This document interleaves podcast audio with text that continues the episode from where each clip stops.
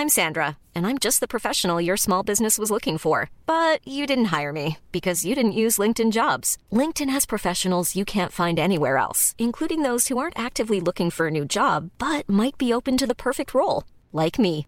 In a given month, over 70% of LinkedIn users don't visit other leading job sites. So if you're not looking on LinkedIn, you'll miss out on great candidates like Sandra. Start hiring professionals like a professional. Post your free job on linkedin.com/people today. Il est quasiment 19h, c'est un plaisir de vous retrouver pour face à Mathieu Bocoté. Cher Mathieu, bonsoir. Bonsoir. Heureux de vous retrouver De également même. Arthur de Vatrigan, directeur de l'Incorrect. L'émission, ça commence dans un instant, mais avant cela, c'est le point sur l'information avec Adrien Spiteri. Bonsoir Adrien. Bonsoir Ilot et bonsoir à tous. La vigilance rouge, pluie et inondation est terminée dans l'Hérault. Le département repasse en vigilance orange, tout comme le Gard et la Lozère. Plus tôt dans l'après-midi, Météo France estimait que l'importance des cumuls attendus nécessitait une attention absolue. Dans le nord du département, plus de 500 mm de précipitations ont été relevés. Gabriel Attal annonce un audit auprès des rectorats. L'annonce a été faite ce samedi par le ministre de l'Éducation nationale. Elle intervient après le suicide d'un adolescent à Poissy et la révélation d'un courrier adressé en mai dernier par le rectorat de Versailles aux parents de l'enfant. Dans cette lettre, le rectorat dénonce l'attitude des parents. Une lettre honteuse, selon le ministre. Et puis les journées du patrimoine, c'est ce week-end. La 40e édition a débuté aujourd'hui. Pour l'occasion, le palais de l'Élysée a ouvert ses portes à Paris. Au total, ce sont plus de 25 000 animations qui sont euh, proposées sur le territoire ce week-end. Merci cher Adrien pour le point sur l'information. À la une de face à Boc côté, les images qui nous parviennent de Lampedusa font l'effet d'une bombe. Impossible de nier le réel à présent. Des milliers de migrants illégaux débarquent sur le sol italien, espérant s'installer en Europe, prioritairement en France. Cette submersion migratoire, beaucoup la contestent, peu reste crédible.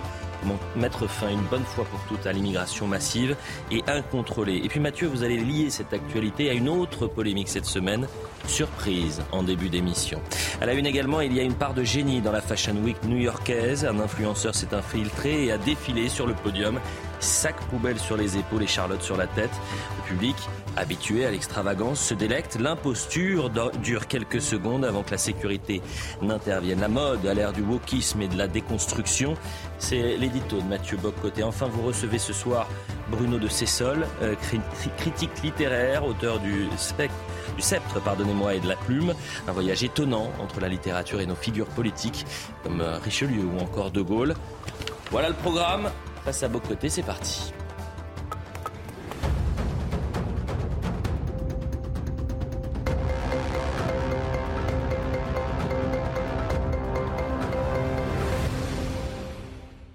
Êtes quand même très fort, Mathieu Bock-Côté. Allez-y. Parce que cette semaine, pour votre première éditoriale, vous allez mettre en relation deux événements qui ont marqué euh, l'actualité. Soit la polémique entourant un gynécologue qui ne se croyait pas compétent pour examiner une femme trans et l'arrivée massive de migrants à Lampedusa.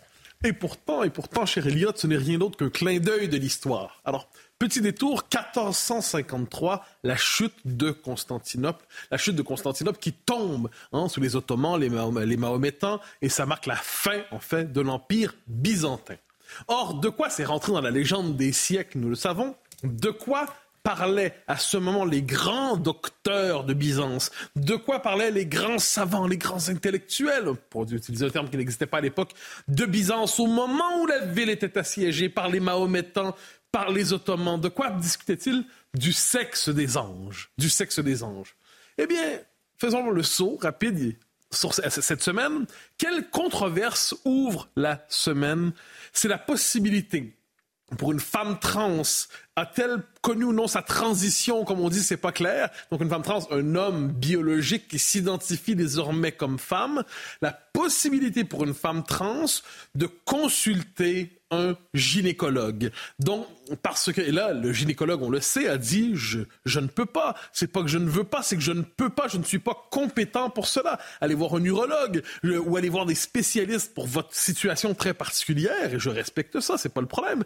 Mais moi, je ne suis pas. Autrement dit, si vous avez un problème cardiaque, vous n'allez pas aller voir un podologue. Hein. Si vous avez euh, un problème au foie, vous n'allez pas trouver un spécialiste des reins. De la même manière, si vous avez un appareil génital masculin, vous n'allez pas voir un spécialiste de l'appareil génital féminin.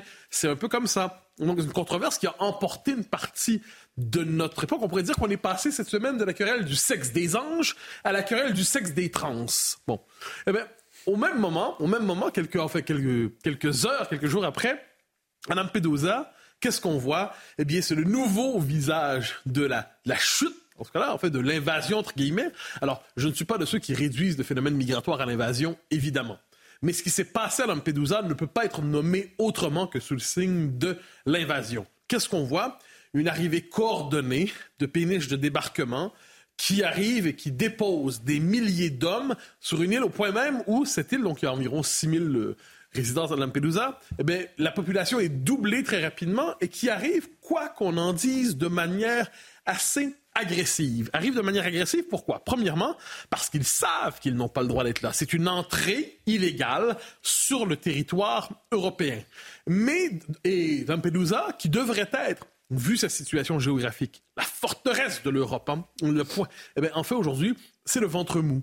C'est le ventre mou de l'Europe. C'est là, c'est le chemin par lequel il est possible d'entrer en Europe. Et je précise immédiatement, les autorités italiennes ont décidé, on dit, on va répartir les populations qui arrivent. Donc, plutôt que de miser sur le fait qu'elles devraient repartir, on décide de les répartir. Et là, ce qui est assez fascinant à travers ça, c'est que l'on sait partout en Europe aujourd'hui quels sont les problèmes liés à l'immigration massive. On sait que lorsqu'il y a une arrivée massive de jeunes hommes qui arrivent comme ça, ça ne veut pas dire qu'ils sont pas mal intentionnés. La question n'est pas là. Moi, je ne suis pas sur la, psychologie des intentions individuelles.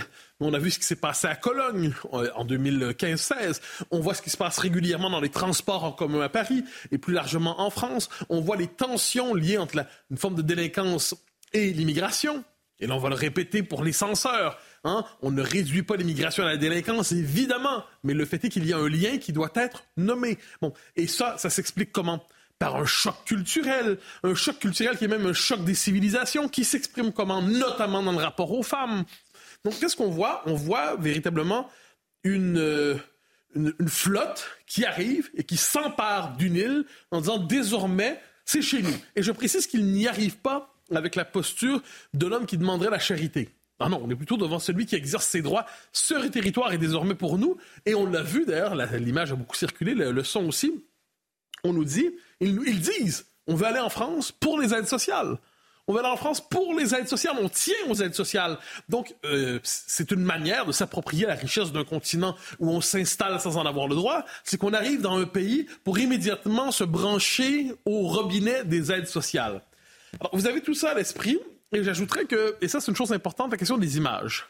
La plupart du temps, les images qui nous sont proposées par les ONG, les images qui nous sont proposées par les États, ce sont des images qui, appelons ça, sont sur le, modèle Island, qui, rappelons-le, c'était bouleversant. Cette scène nous avait tous bouleversés. Ce petit Kurde qui avait, bon, qui, était mort comme ça, euh, lorsqu'il avait, je crois que son père l'avait amené pour traverser Méditerranée, puis on avait tous été bouleversés par ça. Ça avait amené Mme Merkel, par ailleurs, à ouvrir les frontières de l'Allemagne et de l'Europe pour consentir à ce que des colonnes puissent entrer en Europe. D'un million, au moins de personnes puissent y entrer, euh, des migrants, comme on disait. Eh ben, mais le problème, c'est que l'image de la migration, c'est pas toujours l'image du petit island. C'est aussi l'image de jeunes hommes qui arrivent seuls, qu'il y a très peu de femmes hein, dans les, dans les péniches de débarquement. Il y a donc des jeunes hommes qui arrivent seuls et qui ont une forme d'agressivité, quoi qu'on en dise. Et ça fait penser aux images de ce tas de Melilla, rappelez-vous, il y a quelques années, hein, les enclaves espagnoles au Maroc, où des gens force rentrent avec des gourdins, rentrent armés d'une manière ou de l'autre et sont prêts à, pas tous, mais beaucoup sont prêts à imposer leur présence et à euh, tabasser ceux qui ne voudraient pas les laisser entrer. Donc, ayant tout cela à l'esprit, d'un côté cette semaine, l'Occident se questionnait est-ce qu'un homme biologique devenu femme sociale peut consulter son gynécologue? Et de l'autre côté, eh, eh bien, l'invasion à Lampedusa, c'est 1453 revécu. Mais pourquoi, Mathieu, nos pays sont-ils euh, à ce point incapables de stopper euh, l'immigration massive alors qu'il n'est plus possible de douter de son ampleur et de ses effets sur la vie sociale? Nous sommes, je dirais, prisonniers de structures politiques qui ont été pensées et élaborées à une autre époque. La démocratie libérale telle qu'on l'a connue, le rapport à l'individu tel qu'on l'a connu, le rapport aux frontières tel qu'on l'a connu, s'inscrivait dans des sociétés relativement stables, avec une cohérence culturelle, le modèle du droit des réfugiés tel qu'on l'a élaboré, c'était globalement pour accueillir chaque année quelques dizaines ou quelques centaines de, de réfugiés, d'exilés qui fuyaient le communisme. Le droit des réfugiés a été pensé dans un contexte civilisationnel et culturel qui était celui, ben, il faut globalement accueillir Solzhenitsyn. J'exagère, mais pas tant que ça.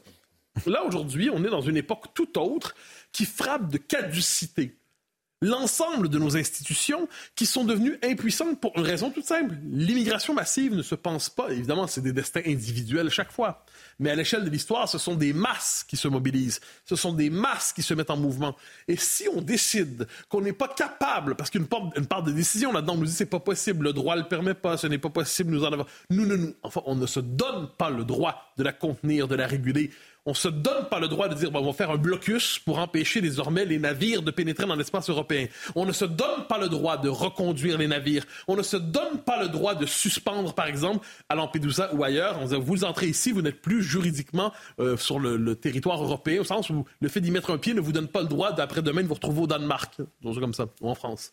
Donc, nous sommes prisonniers d'une conception de la démocratie, du libéralisme, du droit, du droit d'asile qui ne cadre tout simplement plus avec notre époque. Et de ce point de vue, il y a une nécessité vitale de recharger euh, je dirais, euh, philosophiquement et politiquement nos institutions pour qu'elles soient capables de répondre à ces défis. Sinon, qu'est-ce qu'on va voir pour l'essentiel? Des élites qui vont nous expliquer sans cesse qu'elles ne peuvent rien faire et qui vont retourner leur énergie non pas pour solidifier les frontières, mais pour persécuter politiquement et juridiquement les peuples européens qui voudraient défendre leurs frontières et qui, pour l'instant, nos élites décident de les, euh, on, on, le sait, hein, ils assimilent à l'extrême droite mhm. plutôt que de prendre au sérieux la défense de la frontière. C'est pas un détail. Vous voulez euh, dire un mot sur une scène qui vous a frappé, Mathieu. Euh, en fait, vous voulez revenir sur le comportement de François Gémen. On en a d'ailleurs parlé ce matin dans l'heure des pros, qui a traité Marion Maréchal de pin-up alors qu'elle se trouve à Lampedusa pour prendre l'ampleur de la vague migratoire qui frappe l'île. Alors c'est une scène qui doit être mentionnée parce que toute l'hypocrisie d'une bonne partie de la gauche féministe était, on l'a devant soi. Marion Maréchal est à Lampedusa, on le sait, elle rend compte de ce qu'elle voit. Euh, je précise, on, peut apprécier ou non Marion Maréchal, la question n'est pas là. Mais c'est une femme politique qui décide d'assumer ses responsabilités, elle va sur le terrain. Et François Gemène, plutôt que de la... Euh, François Gemène, il faut le comprendre, c'est un, fait partie de, de la nomenclatura progressiste, c'est un intellectuel qui parle sans cesse du changement climatique, de la migration climatique et ainsi de suite. Membre du GIEC, voilà, et, qui, se présente comme politologue. Oui, puis globalement, je pense, il fait partie du, du Parti sans frontiériste, disons ça comme ça. et pour qualifier, pour parler de Marion Maréchal, il dit elle a été faire la pénope sur l'île. Elle a été faire la pénope à Lampedusa. J'attends de Mme Mathilde Panot, de Mme Sandrine Rousseau. J'attends de la part de l'ensemble des présentatrices qui existent sur les différentes chaînes info et qui dénonceraient cela en toutes circonstances. J'attends de la part de la classe politique une dénonciation très nette de cette manifestation de machisme de François Gemène qui décide de la traiter de pin-up. Puis se corrige ensuite en disant c'est vrai, j'aurais pas dû dire pin-up, j'aurais dû dire charognarde. Donc lui-même décide de je de, se plonger encore plus dans l'abjection. Mais où sont les féministes pour défendre une femme politique qui se fait réduire à sa condition physique et se fait caricaturer en pin-up dans les circonstances en disant vous êtes madame, vous êtes, vous êtes pas digne, vous êtes une pin-up, vous, savez pas à votre place. Allez au cabaret, allez au musical, mais ne soyez pas sur le terrain comme ça. Euh, mais vous direz que les féministes, c'est pas la première fois qu'elles ne sont pas au rendez-vous. Hein. Les féministes ne sont pas au rendez-vous pour défendre la sécurité des femmes dans les rues, parce que elles sont mille fois plus intéressées par l'histoire du baiser volé en Espagne dont on a beaucoup parlé. Je dis pas que c'était pas grave. Je dis que ça, ça les passionne, mais ce qui se passe dans les rues, hein, avec le drame de Meghan par rapport à Omar et combien d'autres cas où les femmes subissent l'insécurité, là, les féministes sont aux abonnés à ça piscine. Quoi qu'il en soit, M. François Gemène a eu un comportement machiste, un comportement inacceptable, méprisant, mais la caste médiatique et politique décide de pratiquer le grand silence en la matière parce qu'on a attaqué une femme de droite et attaquer une femme de droite, c'est permis. Et nous étions les seuls à en parler euh, ce matin. Euh, Arthur de Vatrigan, revenons sur la question migratoire, sur la situation à Lampedusa. Et euh, finalement, je le disais, les faits sont têtus. Et aujourd'hui, on a les images. Personne ne peut nier ce qui est en train de se passer, à savoir cette euh, vague migratoire incontrôlée. On a les images et des images euh, dont on avait une illustration il y a quelques dizaines d'années avec le roman prophétique de Jean Raspail, Le Camp des et aujourd'hui, le réel rejoint la fiction. Et d'ailleurs, je rappelle au passage l'accueil de ce roman. Donc, il a eu un succès parce qu'on se le passait sous le manteau de peur de se faire attraper par la patrouille, parce qu'il a subi des accusations en isme et en phobe. vous imaginez bien la, la, teneur. Et je tiens à préciser néanmoins que dans ce concert, dans cette chorale de ville délateur, euh, il faut reconnaître, il fallait, il faut reconnaître aujourd'hui le l'ouverture d'esprit du grand Daniel Schneiderman qui, euh, pour une fois, avait troqué euh, son mot favori, nazisme, qu'il se trimballe en pendentif, en bandoulière, tel un fétichiste en manque, pour racisme. Bref, passons. Euh, la question que l'on peut se poser, c'est pourquoi et comment 10 000 personnes peuvent arriver d'un coup? C'est arrivé en deux jours à Lampedusa, qui est ce, ce péage sans barrière pour l'autoroute de l'Europe et de la France.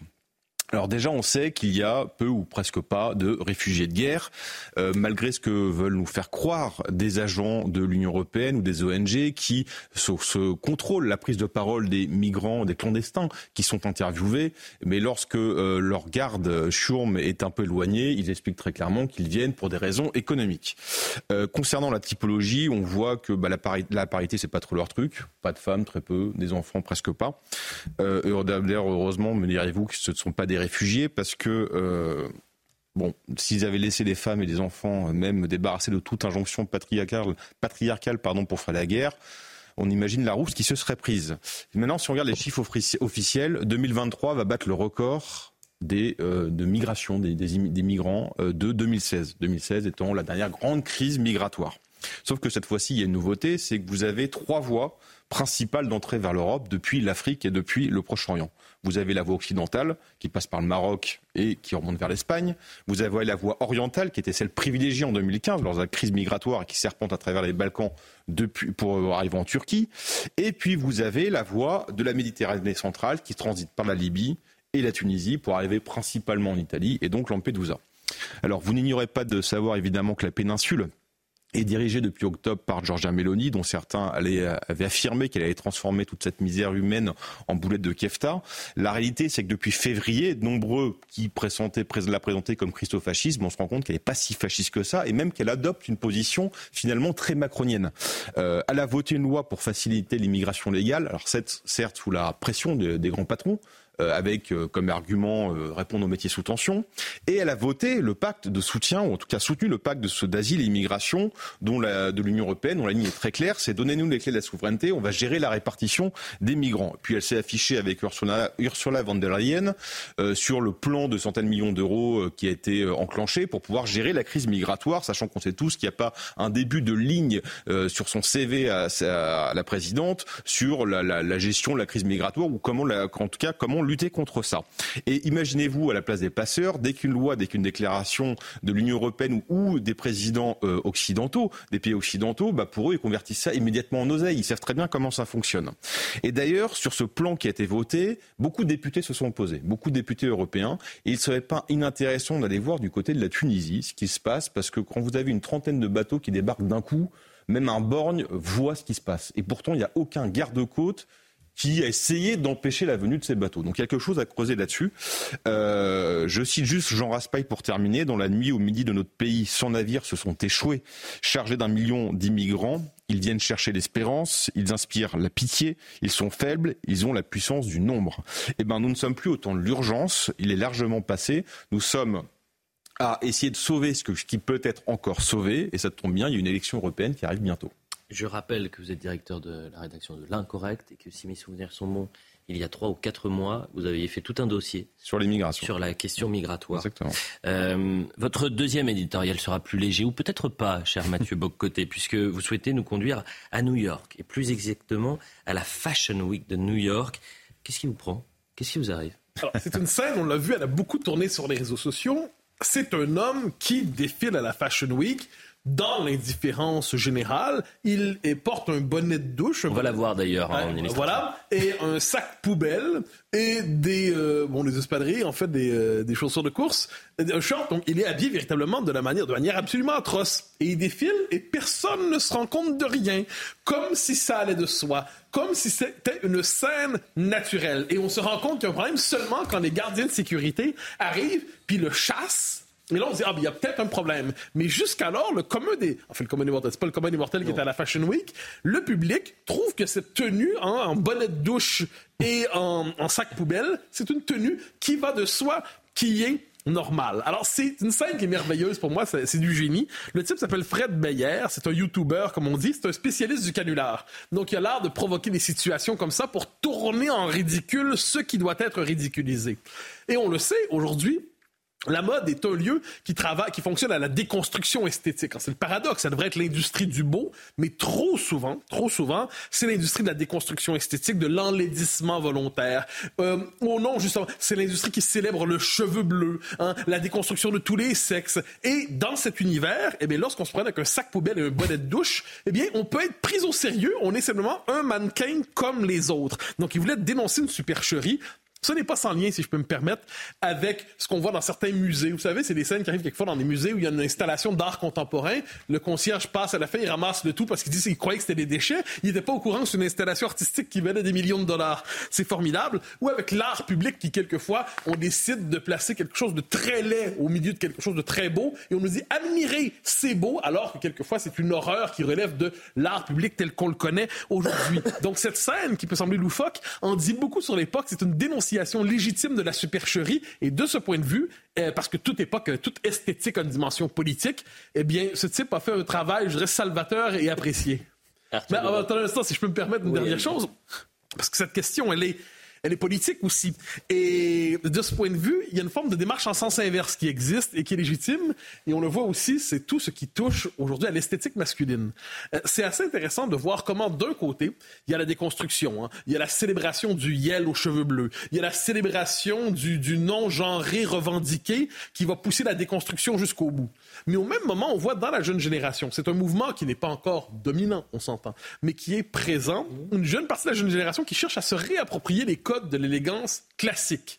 Et ça, on le voit de quelle manière? Bon, Rappelez-vous, on a reçu ici Hugo Jacomet l'an passé, qui a eu un beau succès d'audience. Pourquoi? Parce qu'il explique aux gens que se réapproprier cette tradition esthétique, donc l'élégance masculine, la cravate, la veste, tout ça, ça, portait, ça veut dire que c'est décider de faire le choix du beau dans le monde de la déconstruction, du relâchement et de l'avachissement. Cette semaine, jeudi, si je ne me trompe pas, il y aura un grand dîner de la revue Dandy, avec euh, cette revue qui décide de mettre de l'avant les codes de l'esthétique masculine classique qui va rassembler les gens avec cette idée, encore une fois, que le vêtement, ce n'est pas que du chiffon. Le vêtement, c'est pas que du chiffon, c'est aussi une manière d'habiter le monde.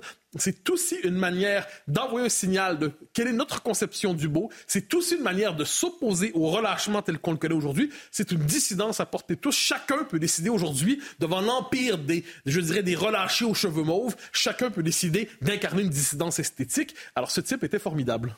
Vous me refuseriez l'accès si j'étais euh, en sac poubelle sur, euh, sur les épaules euh, pour l'émission? J'espère. je vous chasserai. Ah non, Arthur de Vatrigan, il nous reste une minute. Quel regard vous portez? Coup de génie ou pas? Eh ben, écoutez, moi je reconnais que les défilés de mode, c'est pas trop ma cam, il y a des subtilités qui m'échappent, mais là quand je vois cette scène, je peux pas m'empêcher de me demander à quel moment en fait ça a merdé dans notre monde. Parce que si euh, Mathieu a rappelé cette conversation qu'on avait eue avec Hugo Jacomet justement, qui nous expliquait avec du feu dans les yeux euh, l'importance de la précision du geste dans l'art sartorial, euh, la patience à, à, déployer devant des matières nobles, la tradition du beau, de l'élégance, tout ça. Et pendant ce défilé, si Monsieur de la sécurité n'était pas intervenu, mais en fait le public aurait applaudi un mec avec un rideau de douche. C'est quand même assez fascinant. Et alors il faut rappeler à tous ces nantis évidemment évidemment que nous ne sommes pas sur Terre pour passer un moment sympa, même à la Fashion Week. Parce que, un, je vois pas l'intérêt de passer un moment sympa sur Terre. On aura toute l'éternité pour faire ça si on repart notre bilan avec le grand patron. Mais surtout, imaginez juste deux secondes. Nos ancêtres seraient alimentés, ont été alimentés par la même ambition mesquine que nous. Eh ben, le résultat aujourd'hui, c'est qu'on a une architecture de la France, pardon, de la France entière qui ressemblait en fait à un dessin d'Hidalgo. On n'aurait évidemment euh, pas inventé la photo, pas inventé le cinéma, on n'aurait pas inventé l'avion, Belmondo, Bardot, Baudelaire, il n'aurait jamais pondu un verre, et il n'y aurait pas du gothique qui aurait poussé un peu partout dans nos grandes villes. Bref, la France serait la France rêvée de Libé, c'est-à-dire, abourrie, sale, moche et un peu puante. Et donc moi, pour, comme solution, je ne peux que vous conseiller d'acheter un livre que j'ai lu cet été, un livre d'un écrivain qui est aussi un ami, mais j'en parle pas parce que c'est un ami, j'en parle parce que c'est un bouquin brillant, qui s'appelle La dernière avant-garde, et de Romaric Sangars, et qui nous explique justement que le goût de la beauté n'est pas un luxe. Parce que le luxe représente, car le luxe que représente la beauté, c'est une nécessité absolue. Parce que si nous sommes aussi rabougris aujourd'hui, C'est juste comment? Parce que la, la, beauté ne semble plus nécessaire dans ce monde pragmatique, alors qu'au contraire, la beauté devrait être au centre de toute communauté. Je me, permets un dernier écho, parce que je l'ai mentionné trop rapidement, les vidéos de Jacomet, dont on parle Hugo Jacomet, de oui pour chacun, pour ceux qui croient que ces questions ont un peu d'intérêt, on peut les consulter sur YouTube. C'est passionnant, ça permet de faire sa propre éducation esthétique dans un monde qui nous pousse à la déséducation. Le gala de la revue d'Andy qui euh, célèbre ses 20 ans. Et c'est important, pourquoi? vous avez des places pour... Euh, j'aimerais bien, mais non, c'est une question... non, non, je dis non, je marque des événements comme ça qui existent dans l'espace public. Pourquoi je le marque? Pourquoi je le mentionne? Hein, pour une raison toute simple, c'est qu'ici et là, il y a des petites, euh, des oasis de résistance et ça doit être mentionné. Ensuite, chacun fait comme il veut, mais c'est important devant justement l'empire des cheveux bleus de tenir tête. La publicité, on revient dans un instant. Vous allez recevoir Bruno de Cessol pour son livre Le sceptre et la plume. Vous êtes très élégant, Mathieu Boccoté, ce soir. Bonjour, La publicité. 19h30 sur CNews, le point sur l'information avec euh, Adrien Spiteri, bien sûr. Bonsoir, Adrien. Bonsoir Elliot bonsoir à tous. Gabriel Attal annonce un audit auprès des rectorats. L'annonce a été faite ce samedi après-midi par le ministre de l'Éducation nationale. Elle intervient après le suicide d'un adolescent à Poissy et la révélation d'un courrier adressé en mai dernier par le rectorat de Versailles aux parents de l'enfant. Dans cette lettre, le rectorat dénonce l'attitude des parents. Une lettre honteuse selon le ministre. La crise migratoire de Lampedusa au menu d'une conférence téléphonique. Aujourd'hui, elle a notamment réuni les ministres de l'Intérieur français, italien et allemand. Une réunion proposée par Gérald Darmanin que vous voyez à l'image. Plus de 8000 migrants ont débarqué sur l'île italienne cette semaine entre lundi et mercredi. Ursula von der Leyen, la présidente de la Commission européenne, se rendra demain sur place.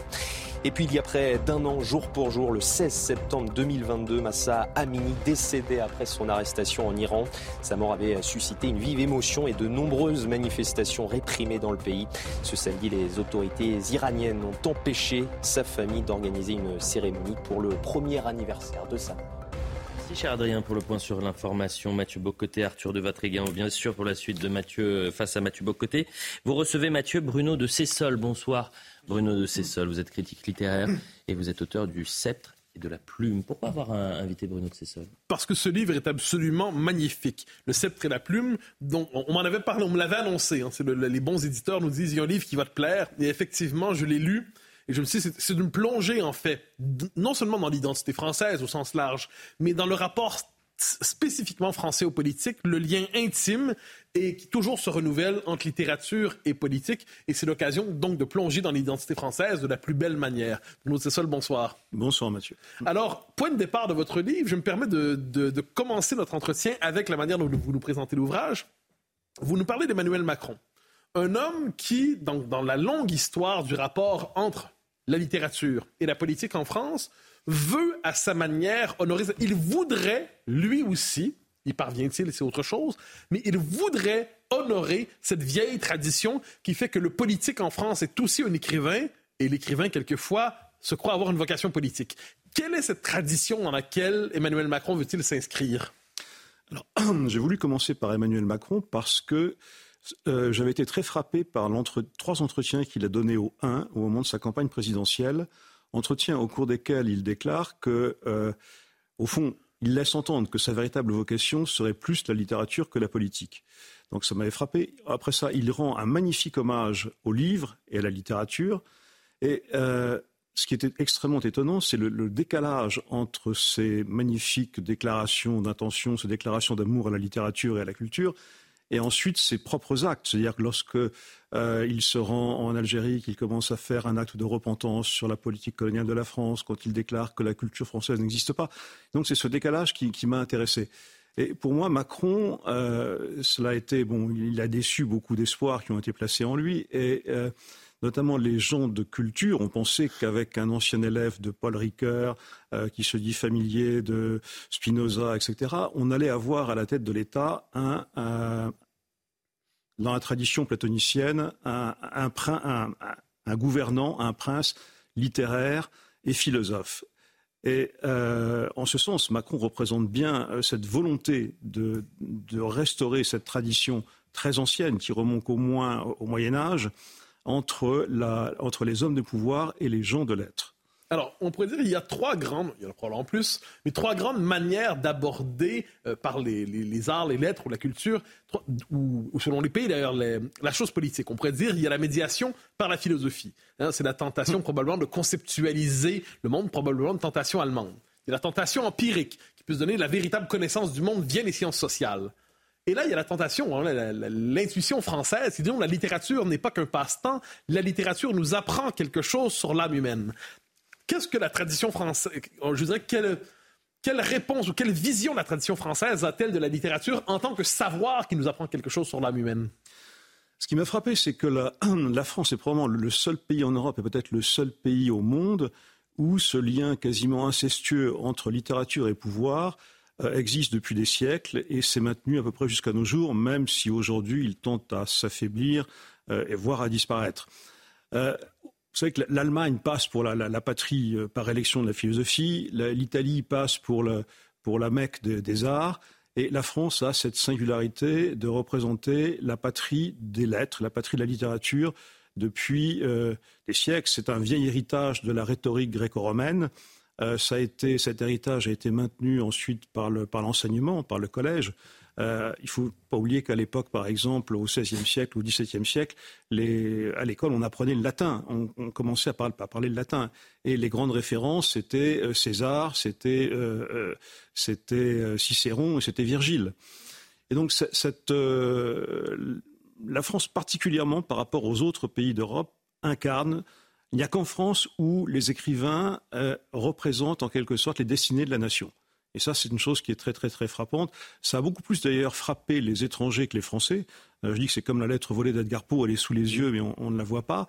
Et ça a frappé notamment deux essayistes très remarquables. L'un qui est un, essayiste balte qui s'appelait Hermann von Kaiserling à la fin du 19e, début 20e, mhm. et l'autre, un essayiste allemand qui s'appelait Ernst Robert Curtius dans son essai sur la France. Le premier, c'est l'analyse spectrale de l'Europe, qui est un livre tout à fait remarquable qu'on peut encore lire avec fruit.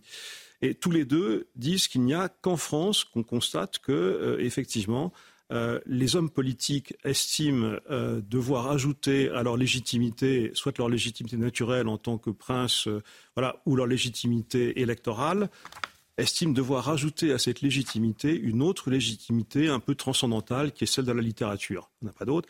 De même qu'il n'y a qu'en France où les grands écrivains estiment qu'il est de leur mission d'éclairer les destinées du pays, de peser sur les décisions politiques et de s'instituer en quelque sorte mage, prophète et législateur. Alors, prenons une figure justement parmi ceux dont vous nous parlez, c'est Alexis de Tocqueville. Alexis de Tocqueville qui fut un, grand, un, politique en son temps, mais il a survécu davantage comme philosophe. Et Tocqueville est une figure intéressante dans tout ça, parce que généralement, on sait le sens commun de la littérature, on nous dit que la littérature, ça permet de capter la singularité absolue d'une situation, la singularité de l'esprit d'un peuple. Et Tocqueville, lorsqu'il s'intéresse à la chose, il dit tout au contraire, la littérature, telle qu'on le voit en France, ça pousse à la généralité, à l'abstraction, à un monde désincarné. Donc, est-ce qu'il y a une forme de, paradoxe dans ce rapport à la littérature qui peut conduire à un extrême ou à l'autre? Euh, je dirais que le paradoxe est aussi celui de Tocqueville lui-même. Euh, Tocqueville, en fait, n'avait, euh, s'est cru obligé d'avoir une vocation politique parce que son, il y avait la tradition, son grand-père Malzerbe, son grand-oncle Chateaubriand en fait, la véritable vocation de Tocqueville est une vocation littéraire. C'était un homme de cabinet. Euh, il était très mal à l'aise quand il devait parler en public. Il était bien moins euh, brillant à la tribune que Lamartine, par exemple. Mais il a voulu, par devoir social, le service du pays, pour lui passer par effectivement l'entrée en politique. Alors, malheureusement, il a été extrêmement déçu parce que la politique ne lui a pas apporté ce qu'il désirait. D'abord, il n'était pas écouté contrairement à Lamartine qui était beaucoup plus euh, séduisant à la tribune. Il n'avait pas la prestance de Lamartine, il ne savait pas parler comme lui. Mais il, euh, il, a essayé de faire passer un certain nombre d'idées, des idées qui étaient euh, à la fois libérales et conservatrices, c'est un peu son, paradoxe. Et il n'a, au fond, toute sa, carrière politique, quand on lit ses, souvenirs qui sont d'une méchanceté absolument inouïe sur les contemporains, Émile Faguet disait que Jamais il avait lu un livre où les contemporains étaient aussi étriés que dans les souvenirs de Tocqueville et qu'il traite d'ânes de, battés, des gens qui n'étaient pas tous des aigles, mais qui étaient des braves gens, dit Faguet. Et donc il a, éreinté beaucoup, de monde. En fait, c'est par, par ressentiment. Et euh, Tocqueville, qui était véritablement, au fond, un homme de cabinet, un homme d'écriture, qui était voué à, cela, euh, s'est trompé dans sa vocation en faisant de la politique. Et peut-être que c'est par, euh, par déception, par oui peut-être par déception qu'il a, il a écrit des choses terribles en fait sur ce que la littérature peut, le, le, mauvais côté de la littérature en politique. Voilà. Euh, au moment de la révolution de 1848, par exemple, il se trouve face à un de ses, très bons amis euh, libéraux comme lui, membre de l'Académie comme lui, je crois que je ne sais plus, j'ai oublié son nom. Et celui-ci s'enthousiasme en disant Mais c'est formidable, la révolution de 1848, nous avons enfin la liberté. Et Tocqueville lui dit Mais vous n'y comprenez rien. Et Tocqueville se fâche, l'engueule violemment en disant Vous ne comprenez rien à rien, vous, suivez ça comme, comme un badaud littéraire. Mais la révolution de 48, ce n'est pas l'assomption de la liberté, c'est au contraire c'est l'événement qui montre que les Français n'aiment pas la liberté, ils n'aiment que l'égalité ou l'égalitarisme. La liberté, ils ne l'ont jamais compris, ils ne la comprendront jamais. Voilà ce que dit, ce que dit Tocqueville. Et, euh, là, il dit que malheureusement, la France n'est plus une nation littéraire. En 1850, à peu près, dans ces années-là, euh, la France, dit-il, n'est plus une nation littéraire. Elle l'a été, elle ne l'est plus. Un livre aujourd'hui n'a plus l'influence sur le grand public qu'il avait autrefois les grands écrivains. Il n'y a pas de Voltaire, l'équivalent d'un Voltaire aujourd'hui au XIXe siècle. Et donc, euh, ce que les Français ont gardé, c'est les mauvais côtés de la littérature. C'est-à-dire, euh, au fond, regarder le jeu des acteurs plutôt que l'intérêt de la pièce, euh, la manière dont la pièce est, dont la pièce est jouée, en fait, une sorte de futilité, de frivolité française qui l'incrimine. Et il dit malheureusement, la politique française reste dans cette ornière de la frivolité et de la futilité. Alors, il avait aussi, excusez-moi, je reviens. Euh, quand il a travaillé sur l'Ancien Régime et la Révolution, il a été très frappé de voir la manière dont, euh, au XIXe siècle, les écrivains sont devenus un parti politique. Un parti politique et un lobby, un lobby politique extrêmement puissant. Et donc, euh, alors que les écrivains, à l'époque de Louis XIV, au XVIIe siècle, grâce à, Richelieu, la, création de l'Académie française, au mécénat de Louis XIV, l'écrivain était censé apporter, donner plus de lustre au pouvoir politique. Au XVIIIe, c'est exactement l'inverse. Avec Voltaire et les encyclopédistes, euh, la littérature et les écrivains, leur vocation, c'est de détruire l'ordre social et de préparer la révolution. Et quand on voit en fait les grands acteurs de la révolution, que ce soit euh, Robespierre, Saint-Just, Fabre d'Églantine, Marat, Hébert, sont tous des écrivains ratés. Tous. Et donc la, politique a été pour eux la revanche en fait de leur déboire en tant qu'auteur, en tant qu'écrivain. Sur quoi cette histoire se poursuit probablement. Arthur de Matrigan. Vous pensez à Bruno Le Maire quand vous dites ça? Non, pas du tout. très gentil. non, j'ai une question. Euh, vous parlez, vous faites des portraits de Tocqueville, de Richelieu, de Louis XIV, Henri IV et Mitterrand, Giscard. Euh, parmi toutes ces figures, pour vous, c'est une question très subjective, quelle est la figure la plus française, la plus exemplaire Et pour quelle raison? Ah, la, question, la question est difficile. Euh, la figure la plus exemplaire. Ils sont très différents dans le des portraits très différents. Peut-être, alors, parce que peut-être une faiblesse pour lui, je dirais peut-être euh, Chateaubriand. Chateaubriand qui incarne à la fois euh, euh, l'ancien régime et la Révolution, il incarne le passé et le futur, il est à la fois nostalgique des temps anciens et prophète et visionnaire. C'est peut-être aussi, il a cette, cet amour de la, de la langue et ce goût également du service public c'est peut-être Chateaubriand qui incarne, à mon avis, peut-être le mieux, effectivement, cette, figure-là. Alors, vous nous parlez de deux figures qui sont relativement nos contemporains, De Gaulle et Mitterrand. Et quelque chose d'absolument fascinant, c'est que, si je comprends bien, les deux ont l'impression d'être le dernier président qui comptera. Euh, vous, terminez. Donc De Gaulle dit j'aurais raconté la fable de la France libre. Ils y ont cru tant mieux, mais rien de tout cela n'était vrai. Et De Gaulle a l'impression qu'après lui, l'histoire ne peut que s'achever ou à tout le moins s'affaisser. Et Mitterrand dit, quant à lui, après moi, il n'y aura plus vraiment de président et il s'éternisera peut-être par son personnage. Enfin, euh, Mitterrand, on s'en souvient comme un personnage de roman davantage qu'à la manière de président.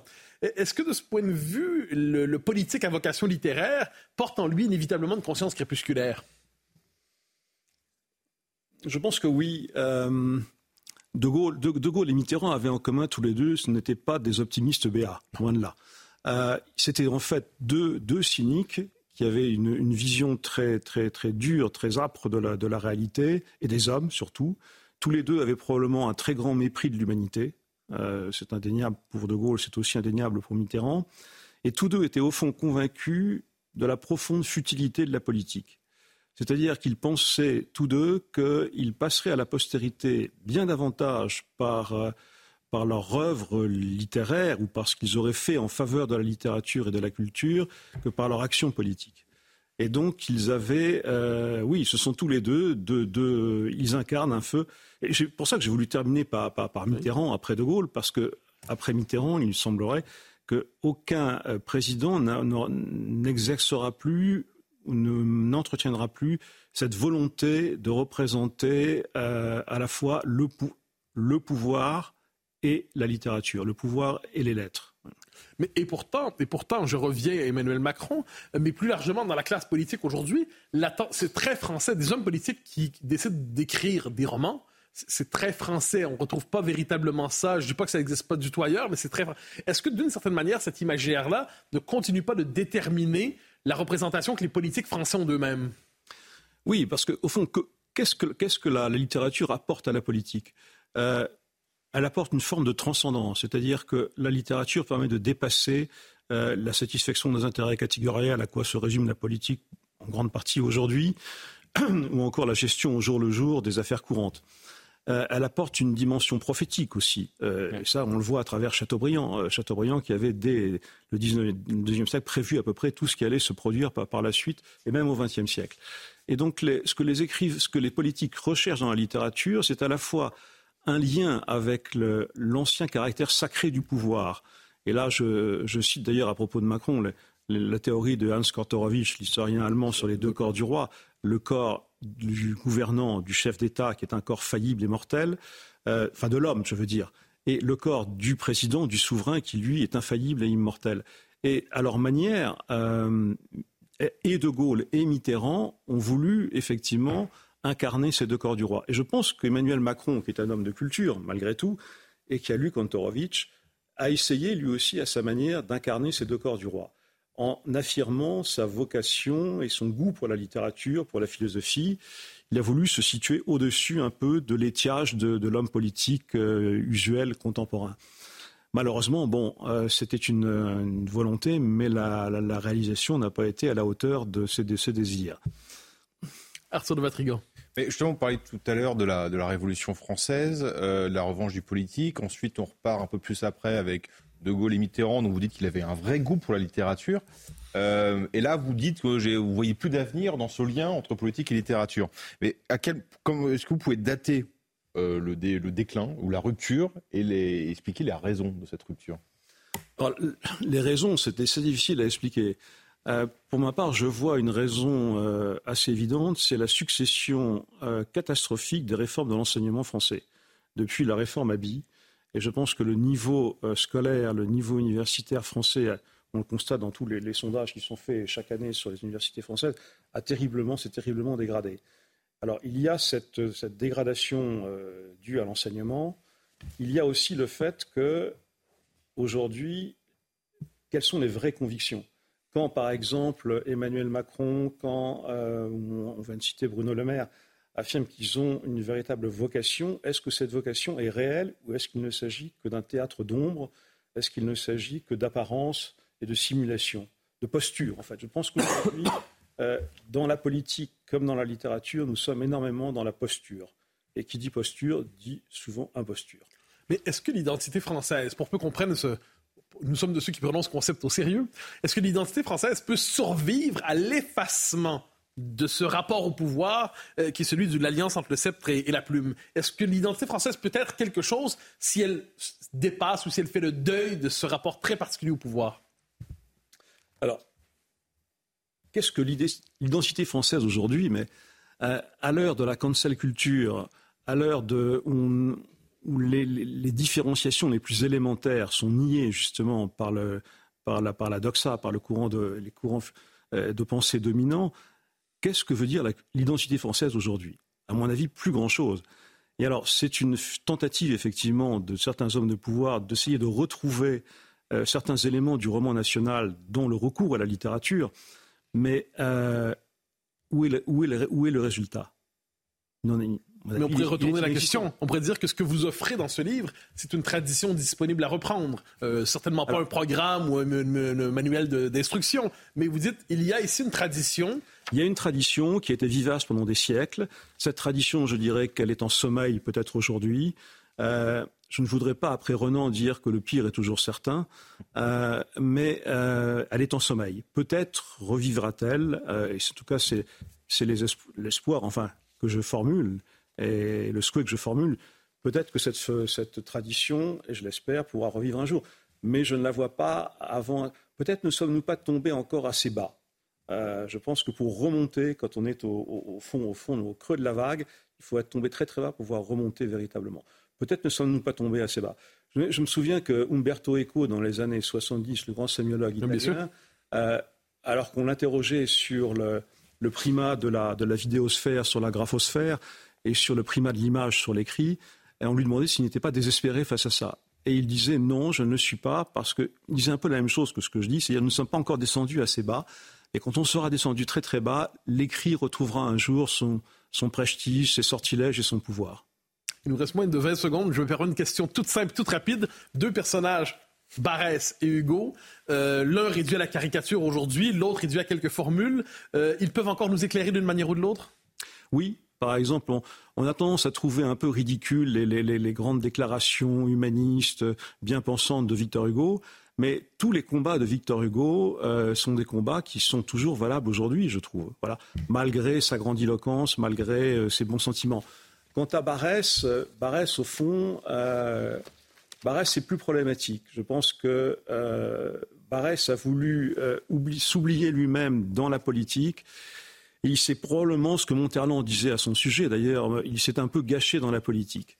Euh, il avait sa volonté était de servir le pays, mais il a sans doute oublié qu'un écrivain sert davantage son pays par ses écrits que par son action politique.